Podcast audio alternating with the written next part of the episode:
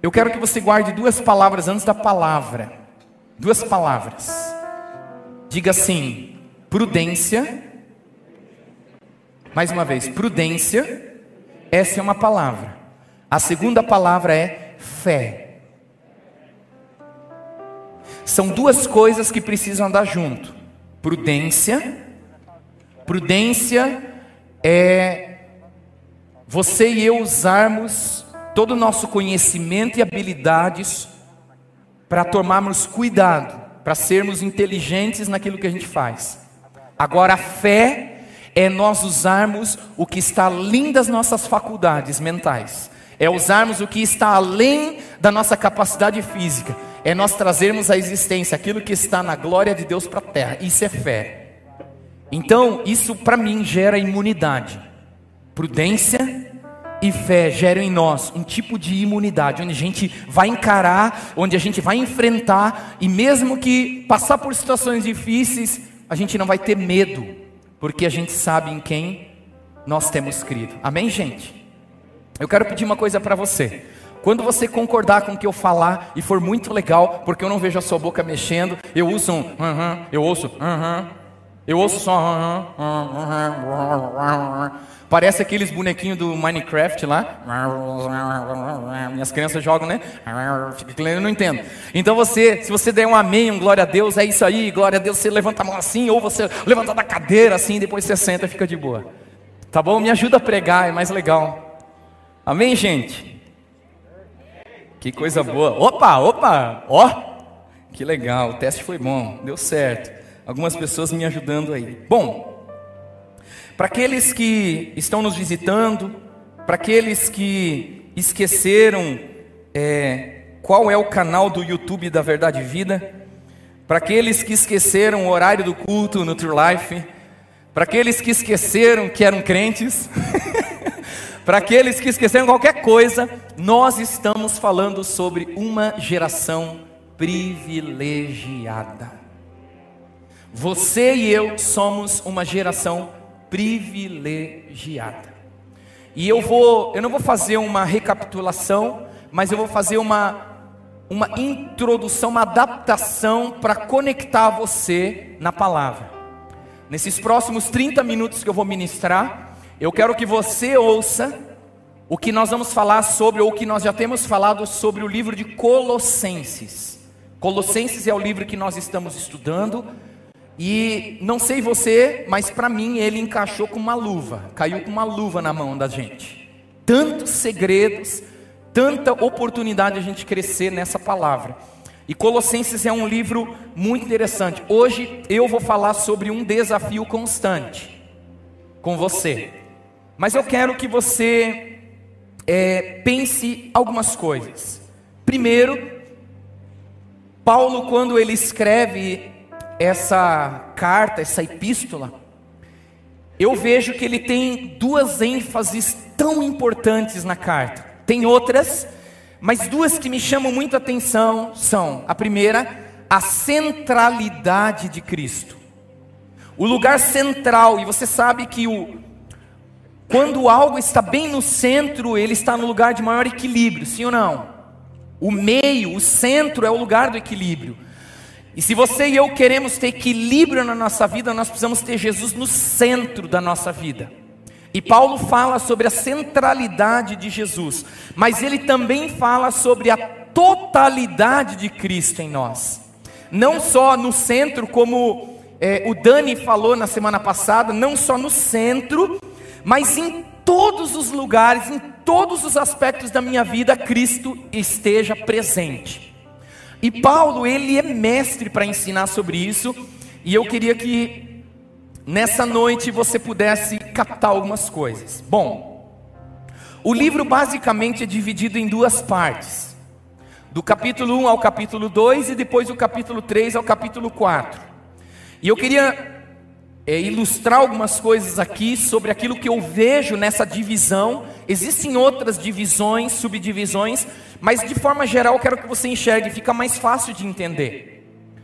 Então, Paulo fala sobre centralidade e sobre a totalidade de Cristo, e ele divide isso em duas partes. A primeira ele vai falar sobre a transformação dos relacionamentos que Cristo estabeleceu através de sua teologia consistente ou de sua obra consistente. Bom, a primeira coisa, a primeira parte de capítulo 1 ao capítulo 2, nós percebemos algo que Cristo fez. E o que Cristo fez, debaixo de um argumento, debaixo de uma vida consistente, transforma relacionamentos, destrava as pessoas para viver em relacionamentos. E não sei se você sabe, alguns talvez saibam, por que Jesus fez isso? É porque havia uma inimizade entre nós e Deus. Eu e Deus éramos como inimigos. Quem gerou isso foi o pecado no passado. Mas a boa notícia é que Jesus Cristo resolveu esse problema. Deus me ajuda. Mas a boa notícia é que Jesus Cristo resolveu esse problema. O problema da inimizade com Deus foi resolvido por Cristo Jesus. É uma ação feita no passado, já está estabelecido, está consumado, acabou, já era. Isso é incrível.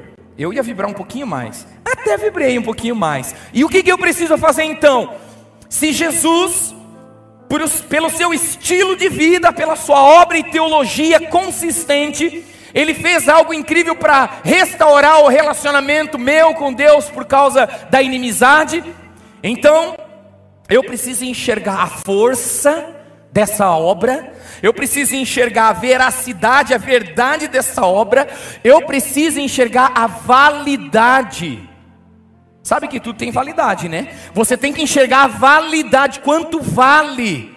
Por quanto tempo vale aquilo que Jesus fez na vida de uma pessoa e a verdade de tudo aquilo que Cristo fez por você e por mim?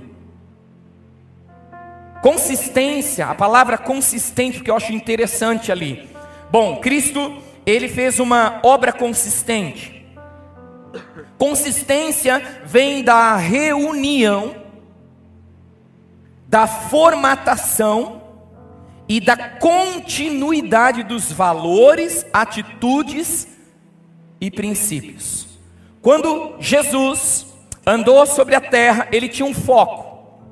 O foco dele era formatar, era reunir, era dar continuidade aos valores de Deus às atitudes de Deus e aos princípios de Deus para o homem e para a mulher. Isso fala de propósito. Quando Jesus se manifesta, ele se manifesta para estabelecer o propósito, a vontade de Deus para nós. Porque não sei se você sabe, o diabo, o cramunhão, o mané, o Zé Oreia, ele é um mentiroso. Ele é um trapaceiro. Ele quer destruir você e quer me destruir. Só que nós não vamos dar moral para ele, não. Nós vamos dar moral para a palavra. E eu e você precisamos ter consistência. Temos que ser consistentes na nossa fé. Nós precisamos pegar, reunir, formatar e dar continuidade a todos os valores, as atitudes e os princípios que Jesus estabeleceu na terra como homem crer nessas coisas, crer no que ele disse, crer por causa do que ele fez, e consistência precisa de uma segunda coisa. Pergunta o que é, Johnny? Então, consistência é algo. Cons, consistência para nós na língua portuguesa fica assim, algo, né, denso, assim, consistente, poderoso, forte, assim, faz muito sentido, né? Mas o que, que eu preciso para manter a minha consistência, porque eu preciso mantê-la, eu preciso de constância. E constância é quando eu dou continuidade, quando eu tenho a consciência de que eu preciso dar continuidade, é ter persistência, é ser persistente e é permanecer firme. Em outras palavras, o que eu e você precisamos é ter constância da nossa consistência. Entendeu? Eu preciso ter uma constância, uma fé, um, uma esperança, um foco constante naquilo que é verdadeiro, naquilo que é justo, naquilo que Jesus já fez por mim. Focar nessas coisas. Porque essas coisas já foram feitas por Jesus para mim e para você. Ele já fez todas essas coisas. Para concluir essa partezinha de introdução aqui e para o segundo ponto da introdução, minha introdução é longa, a mensagem é curta, a prática é longa.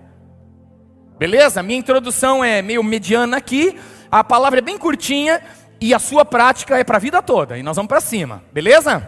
Combinado? Daqui em diante é com você. Quando eu terminar, é nós, irmãos. beleza? Para terminar essa parte, se a minha constância, se a minha constância ou melhor, se a minha consistência, desculpa, se a minha consistência está alicerçada na obra de Jesus, é nela que eu preciso ser constante, na obra de Jesus.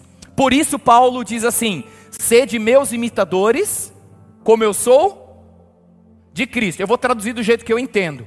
Façam o que eu faço. Eu imito Jesus, então logo imite Jesus também. Amém? Segundo lugar, do primeiro capítulo ao segundo, eu vejo Jesus restaurando, fazendo uma transformação dos relacionamentos através da sua obra. No segundo momento, eu vejo os relacionamentos transformados gerando uma vida consistente.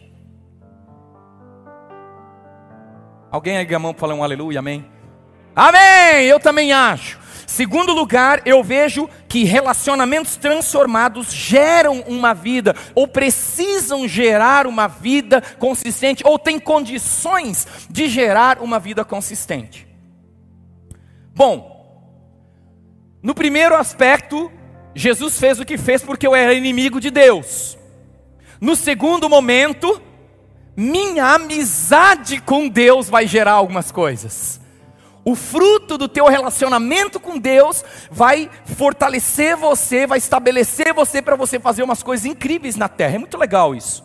Bom, minha amizade com Deus gera, diga, condição.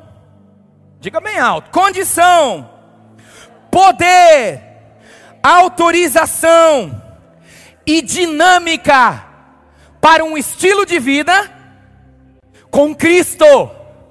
Cara, quando eu me torno amigo de Deus, bom, primeiro eu me torno filho, porque todos aqueles que recebem a Jesus, Jesus dá a eles o direito de serem chamados, de se tornarem, de receberem o título adotivo, serem adotados por Deus e podem chamá-lo de pai.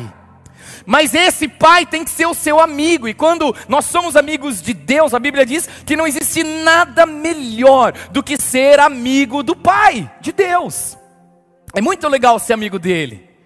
O Samuel, meu filho, e a Raquel, minha filha, Raquel, 11 anos, ela já não fala mais isso, mas falava antes, quando era mais novinha, mais, né, mais simples no relacionamento. Agora já é mais complicado, pré-adolescência, aquelas coisas, ah, quero meus direitos, é mais complicado um pouco. But, né, ela, o Sam, o Sam fala assim, pai, você é meu amigo, né? Eu falei, lógico, velho. Nós é amigo até morrer. Nós somos muito amigos. E ele fala, pai, eu tenho que falar um negócio para você. Vem cá, deixa eu falar um negócio para você. Cara, ele vai falar uma coisa. Então, pai, é, eu posso jogar Minecraft? Eu olho para ele assim e falo assim, lógico, velho. assim, amigo de Deus. Essa amizade te dá condição, te dá acesso te dá poder, te autoriza e te dá um dinâmico, um, um, uma dinâmica de vida cristã. A amizade com Deus faz isso. E eu quero que você entenda, porque tudo isso acontece por causa da graça de Deus. É a graça, gente. Uma das coisas que mais mexe comigo em Colossenses é a graça de Deus. A graça de Deus é incrível aqui nesse relacionamento entre nós e Deus por meio de Jesus. Então o foco não está no que eu sou capaz de fazer por mim mesmo. Porque, cara, se você acha que porque você consegue fazer alguma coisa, você agrada a Deus, se você acha que é pela sua performance, por a sua justiça própria que você vai agradar a Deus, te enganaram. Meu estilo de vida tem que ser fruto de um relacionamento profundo com Deus. E eu dou uma notícia para você: isso leva tempo. Obedecer, aprender a obediência, a gente demora para aprender. Eu estou aprendendo. Eu espero que eu esteja aprendendo, assimilando, né? Ai meu Deus. Mas é isso. Então, está em qual foco? Está no foco está em foco o que a graça de Deus me capacita a fazer. Não é o que eu sou capaz por mim mesmo a fazer, mas o que a graça de Deus me capacita a fazer. Sabe aquele pecado que você sabe que não te faz bem, por mais que você goste, você sabe que te faz mal, é um negócio, é uma legalidade do inferno, é, é enfim, você corre muito risco. Quando você, pela graça de Deus, consegue vencer aquilo, cara, é um alívio, você fala, graças a Deus. Graças a Deus, eu lutava tantos anos. Quantos lutando com pornografia? Eu nunca tive problemas com pornografia, eu não me viciei em pornografia, tive acesso na minha época, mas eu viciei em masturbação, gente. E aquilo era um inferno para mim, porque eu não conseguia me libertar daquele negócio. Até que um dia eu chamei Deus para o cantinho e falei assim: Deus, eu desisto, eu não consigo mais. Eu chorei, eu falei, Deus, eu não consigo, eu não sei o que fazer. Eu não quero mais isso, mas esse troço não me larga. E pior que eu gosto, mas eu não quero mais. E eu não sei o que aconteceu, cara. Eu sei só que foi a graça. Ele tirou isso de mim assim, tchum, nunca mais. Depois daquela oração, nunca mais tive desejo, nunca mais pratiquei. Ah, Johnny, você é muito bom. Não, não, a graça de Deus fez isso. E eu quero que você olhe para essas coisas que você tenha nojo do pecado, sim, mas que você não fique escravo do nojo. Ei, seja escravo de Cristo. Se apegue a Ele, embora você não largou algumas coisas ainda. Cara, fala para Ele, Jesus, eu preciso que você me ajude. Papai, vem cá, me ajuda aqui. Eu, eu não consigo, eu não quero mais. E Ele vai te ajudar. Se Ele me ajudou, eu não sou melhor que você. Ele vai te ajudar também. E Ele vai te tirar desse lugar. O foco tem que estar na graça de Deus que me capacita a vencer. Então a base de todos os relacionamentos saudáveis é a restauração do meu relacionamento com Deus. Se o meu relacionamento com Deus está restaurado, há um indício forte, há uma promessa poderosa de que você é capaz de mudar, de transformar todos os teus relacionamentos. Briga com o pai, problemas no namoro, no casamento, no noivado, problemas com filhos com pais, pais com filhos, tudo isso pode ser restaurado, porque o principal, a matriz foi restaurada, que é o seu e o meu relacionamento com o Pai. Você está pegando isso? Eu só estou na introdução porque depois a palavra, a dica é rápida eu quero que se pense sobre essas coisas. Eu quero levar você a esse lugar, pensar assim, meu Deus, é isso, Deus, Deus, uau, tem que encher você de esperança. Tem que falar, então eu posso, eu vou, eu, é capaz, isso é possível, Deus, é, é possível, é possível, filho. Então para encher você de esperança, para que você encontre fé para vencer, para avançar. Bom, espera-se para fechar essa parte aqui, que aqueles que foram alcançados por uma obra consistente, desenvol desenvolvam agora uma vida consistente. Bom, é isso que se espera, certo? A obra consistente de Jesus tem como alvo uma vida consistente. Quando Jesus ele faz o que ele fez, ele faz pensando que você seria capaz de viver uma vida abundante. Jesus disse: Eu vim para que vocês tenham uma vida miserável, é isso? Uma vida cheia de problemas, sem vitória, sem alegria, não. Uma vida em abundância. Uma vida que continua abundante o tempo todo. E isso a gente só aprende com Ele. Então, qual é o nosso objetivo quando estudamos o livro de Colossenses? É conhecer que Cristo tem que ser tudo o que importa. Sabe por que nós estamos estudando Colossenses? Para que você e eu tenhamos no nosso coração que Cristo é tudo o que importa. Amém? Opa! Cristo é tudo o que importa. Então, conhecer que Cristo tem que ser tudo que importa, que o que importa não devem ser os meus direitos, que o que importa, que o que é importante não é a minha vontade, de que o que importa não é o que os outros dizem ou pensam, o que é importante é que simplesmente o que importa é o que importa para Jesus. Amém? Você entendeu isso? Eu quero que você entenda que Cristo é tudo que importa, mas tudo que importa para Jesus é que tem que ter importância para a gente. Por isso que quando inicia o capítulo 3, e eu preguei há duas semanas atrás aqui, nós abrimos, e agora eu vou abrir a Bíblia para os cristãos ficarem assim, graças a Deus ele abriu a Bíblia. Louvado seja Deus, né? Ele prega usando a Bíblia. né? Capítulo 3, versículo 1 diz assim: Eu vou usar a nova versão transformadora aqui.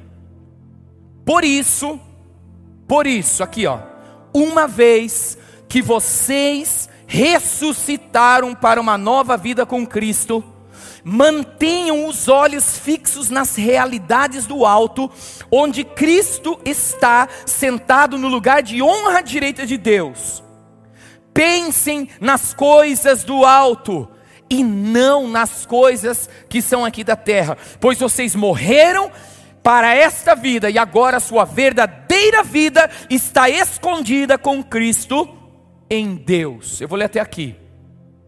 Cara, por isso, por causa de tudo que Jesus fez e tudo que Ele quer para a sua vida, você e eu temos que colocar o nosso olhar no lugar certo e o nosso pensamento no lugar certo. Sinta, pense, fala, deseje com o olhar no lugar certo. Isso muda tudo. Isso restaura todas as coisas. Se você e eu andamos com pensamento negativo, ó céu, a vida é o azar, tua vida vai ser ó céu, a vida é o azar. Mas se você entende que algo foi feito a teu favor, a teu respeito, e você foca nisso e anda, não, eu estou certo que aquele que me chamou, que começou uma obra na minha vida, vai completar. Eu acredito que aquilo que Jesus fez por mim está valendo. Eu vou olhar para isso, e quando eu olho para isso, muda tudo.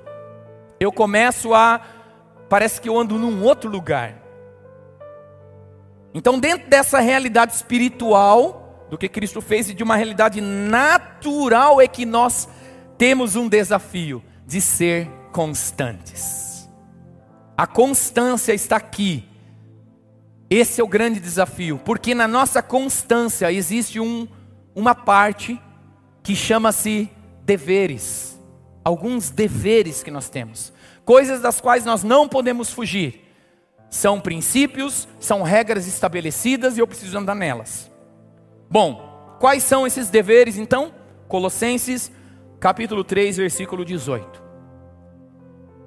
Vamos lá.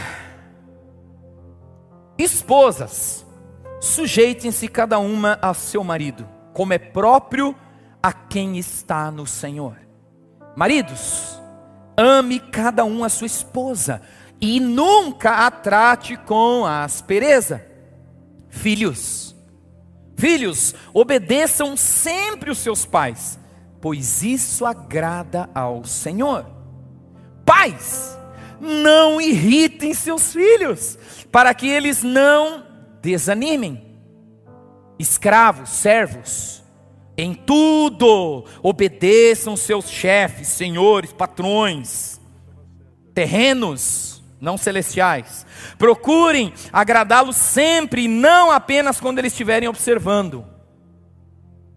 Graças a Deus o chefe saiu, vou dar uma segurada aqui. Sirvam-no com sinceridade, por causa do seu temor ao Senhor. Em tudo que fizerem, trabalhem de bom ânimo como se fosse para o Senhor e não para os homens. Lembrem-se de que o Senhor lhes dará uma herança como recompensa e de que o Senhor a quem servem é Cristo. Mas, se fizerem o mal, receberão de volta o mal, pois Deus não age com favoritismo. Bom, Primeira coisa que eu quero destacar aqui antes de continuar. A dica é: mulheres,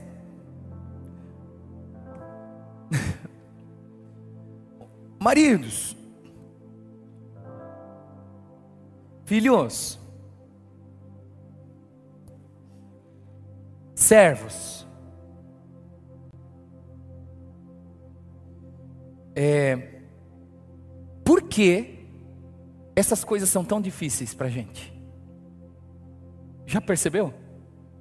Porque na prática, em geral, para a maioria talvez, espero que não, essas práticas são tão difíceis? Bom, se um dos aspectos que a gente falou aqui é uma das chaves, talvez é porque a gente não está desfrutando, desenvolvendo um relacionamento saudável com Deus, logo ele não está podendo produzir através da sua graça esses benefícios práticos na minha vida. Então a solução é simples. Eu volto a um relacionamento com Deus, aprendo com Ele como tratar esposa, marido, filhos, pais tratarem filhos, servos, os senhores tratarem seus servos, porque também isso é uma parte importante. A gente aprende. Mas eu quero ultrapassar essa lógica, porque isso é muito simples, é muito lógico. Eu quero um pouquinho além. Por que desses deveres? Você já pensou por quê? Caramba, por que Deus pede uma coisa tão difícil para a gente, né? Sabe por quê? Porque esses deveres me mostram um caminho. Esses deveres me mostram um caminho dentro do propósito de Deus para mim. Sério, Johnny? Sério. Quer ver?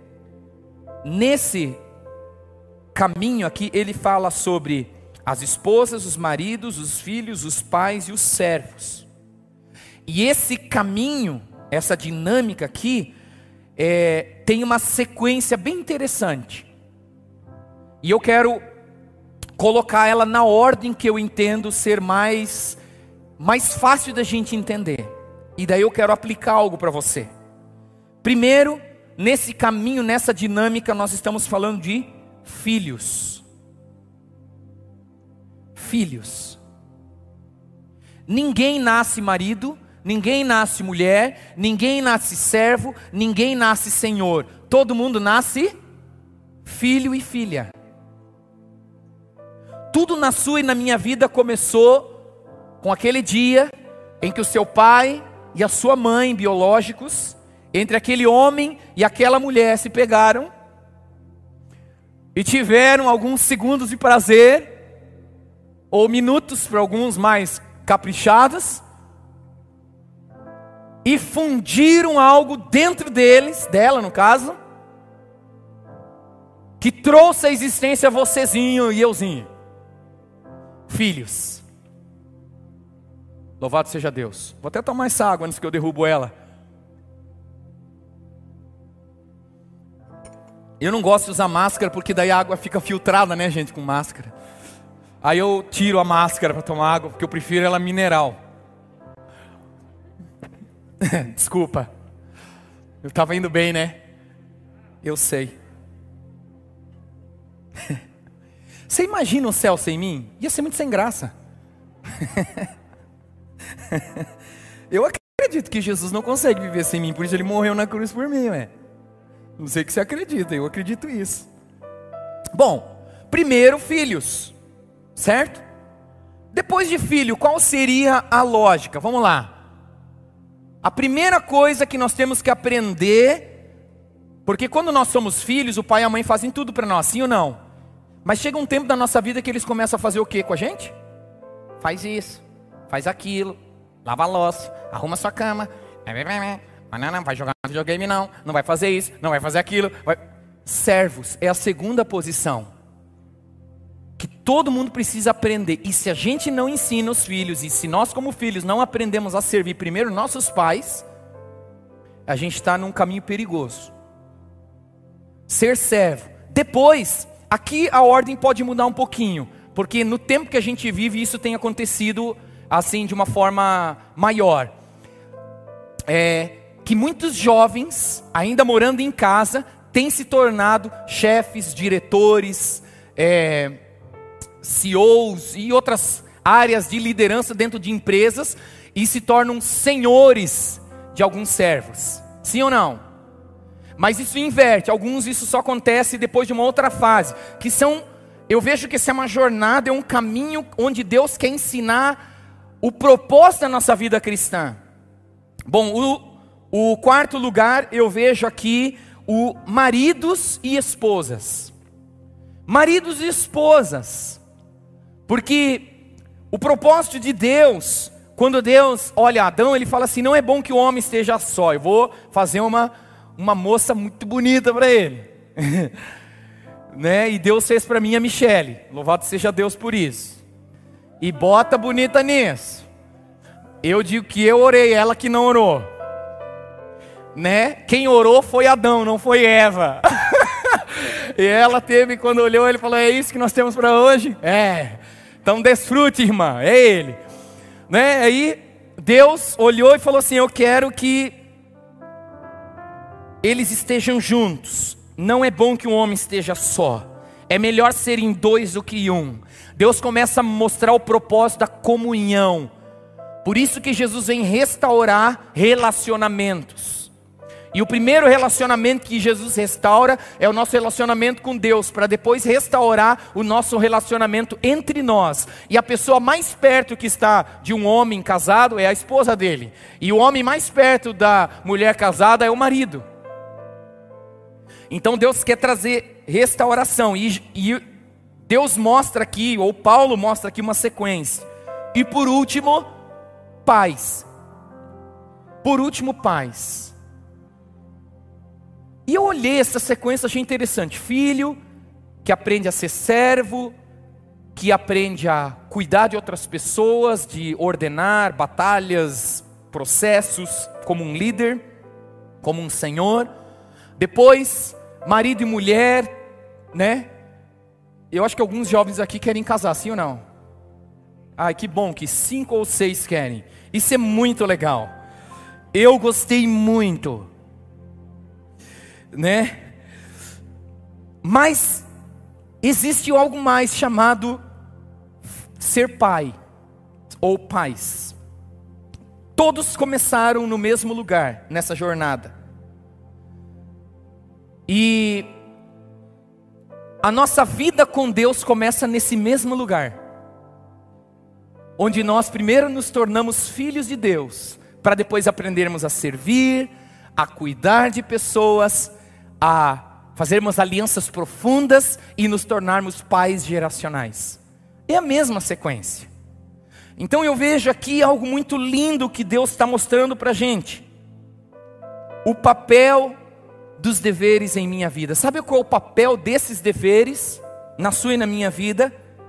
É gerar em mim e em você uma consciência de continuidade. As coisas não param na gente. Posso melhorar essa frase? As coisas não podem parar em você. Você tem que ser como um leito de um rio, onde tudo vai passar e vai adiante não pode parar em você. O que Deus quer ensinar para a gente é que o que Cristo fez na cruz não pode parar em você, tem que passar por você e tocar outras pessoas. E ele mostra uma sequência prática, difícil, mas quando a gente olha a partir da obra de Cristo e da graça de Deus sobre nós, muda o foco. Você fala, meu, é, eu achei, cara, então não é tão difícil. Pois é, é que a gente complica. Tem um irmão aqui na igreja que fala assim: é, Johnny, você disse que é fácil. Eu falei, mas é fácil. É nós que complicamos, cara. Ele falou: é verdade. É verdade. Então, queridos, o alvo, qual é o, o papel desse dever na minha vida? Gerar uma atitude intencional. É me tornar e tornar você pessoas intencionais. Que quando olham alguém, vão agir com intencionalidade. Porque estão filtrando todo o estilo de vida na cruz de Cristo. Outra coisa, qual é o papel desse dever na minha vida? É gerar uma consciência de legado. Por que que, por que os pais têm filhos? Lógica natural. Ah, porque eles querem ter um filhotinho dentro de casa. Não! Para isso compra cachorrinho, né? Coelhinho, gatinho, macaquinho, todas as coisinhas que, que gosta, que pode ter. Não, para dar continuidade à sua família, à sua geração. É natural. Alguns não querem, beleza. Mas esse é o fluxo normal da nossa vida que Deus projetou. Outra coisa, qual o papel desses deveres na minha vida? É abrir os meus olhos para enxergar a obra é, com... a obra que Jesus fez, a obra con... consistente de Jesus por mim. Tipo assim, cara, não adianta, você por você não vai conseguir. Então olha para a obra. Olha para a teologia de Jesus. Olha para quem ele é, olha para quem ele fez, olha para a consistência de tudo que ele é e fez. E aí você vai conseguir. Você entendeu isso? Outra coisa, papel desses deveres na minha vida é para que eu seja constante no meu estilo de vida consistente. É isso. E também, por último, conhecer que Cristo tem que ser tudo que importa. Tudo. Eu quero ler um texto para terminar. Romanos 11:36 diz: "Pois todas as coisas vêm dele, de Jesus. Existem por meio dele e são para ele. Então, a ele seja a glória para sempre. Amém." A minha constância num estilo de vida consistente é para que Jesus receba a glória por tudo.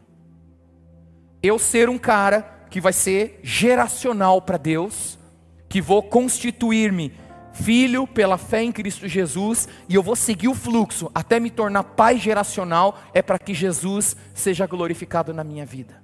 Para que não viva mais eu, mas que Cristo viva em mim para que a esperança da glória de Deus seja liberada sobre essa geração. E a esperança da glória de Deus, nós estudamos em Colossenses, é Cristo em nós, Cristo em mim, Cristo em você. Você pegou isso? Deixa eu te falar uma coisa. O isolamento social, ele é capaz de produzir duas coisas, ou uma ou a outra, não as duas de uma vez ele só é capaz de produzir duas coisas na vida de um jovem, de uma pessoa. Ou uma ou a outra, nunca as duas de uma vez. Ou você se afasta de Deus, perde a sua paixão por Jesus, se afunda em práticas pecaminosas e desgraça a sua vida, ou você se aproxima mais de Jesus, se relaciona mais profundamente com Ele, entende quem você é, vence os seus pecados e esfrega na cara do diabo assim o escrito de dívida, assim, falando assim, ó, ó, aqui ó, na melhor, o escrito foi rasgado. Você esfrega a certidão de adoção. Aqui, ó, seu desgramento, filho da mãe, filho de mãe nada, você não é filho de ninguém, seu Zeca. Amém, jovem? Deus está nos dando uma oportunidade. O inferno está dizendo assim: eu vou destruir a igreja. O céu está dizendo assim: eu edificarei a minha igreja. E igreja não precisa de parede, cara.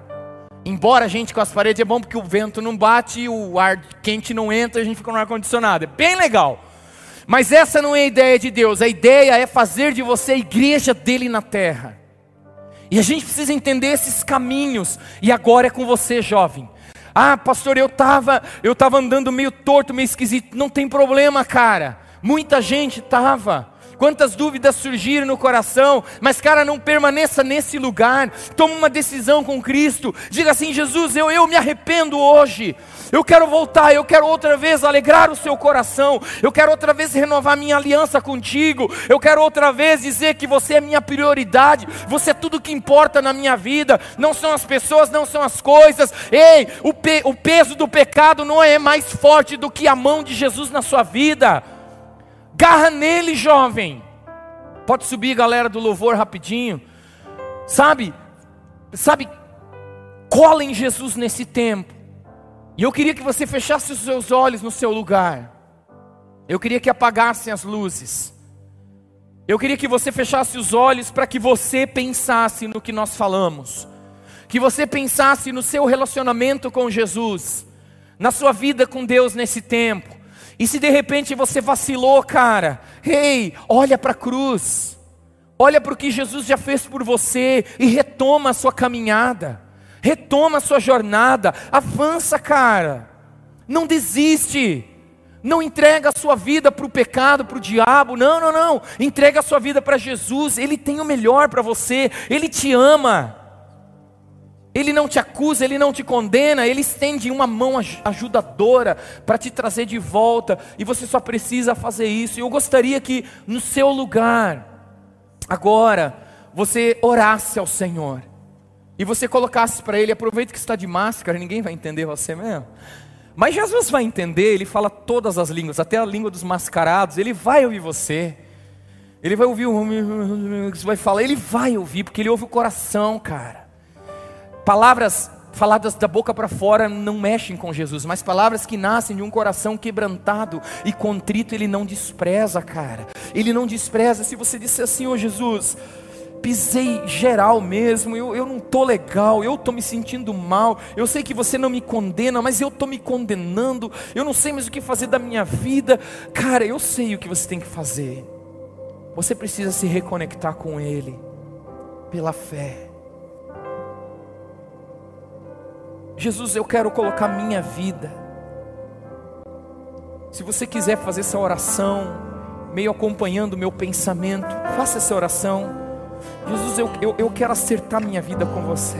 Eu não quero andar longe, eu não quero andar distante, eu não quero andar perdido, eu não quero andar sem rumo, eu não quero andar pelas minhas vontades, eu não quero andar por aquilo que eu aprendi de homens, eu não quero andar por aquilo que me ensinaram na escola ou que eu aprendi dos meus pais. Não, eu quero, eu quero andar por aquilo que o Senhor está me falando, aquilo que o Senhor vai me falar, aquilo que o Senhor já me falou no passado. Eu quero me firmar nas Suas palavras, na Tua vontade, Senhor, porque isso é melhor do que a vida. Por isso, Jesus, eu, eu quero outra vez me entregar, me perdoa. Eu gostei de algumas coisas que eu fiz, mas eu não quero mais, porque te desagrada. E eu quero te agradar, Jesus por isso eu me arrependo, por isso eu confesso os meus pecados. Você precisa falar alguma coisa para Jesus. O que foi, jovem? Fala aí. E deixa Ele tocar você. Deixa Ele te curar nessa noite. Deixa Ele te dar uma esperança e um futuro. Deixa Ele renovar o teu olhar. Deixa Ele purificar o seu olhar, o seu ouvir. Isso vai ser muito importante para daqui em diante. Aí no seu lugar ouça algo, jovem. A Bíblia diz que no fim dos tempos, e é bem provável que nós estejamos próximos do fim, muito próximos ou só próximos, mas estamos próximos, sim, eu tenho certeza. Sobreviriam tempos difíceis, muito difíceis. Então, se está ruim, você pode ter uma expectativa que pode ficar pior, mas pode ficar pior e muito pior, se você e eu estivermos desconectados de Jesus. Se eu e você nos estivermos desconectados do Pai, isso pode ser muito pior. Agora, se nós estivermos andando com Ele, isso pode ser a, a só um, uma breve e momentânea tribulação, só breve e momentânea para nós. Por quê? Porque a gente está ligado e conectado no lugar certo com a pessoa certa. Amém?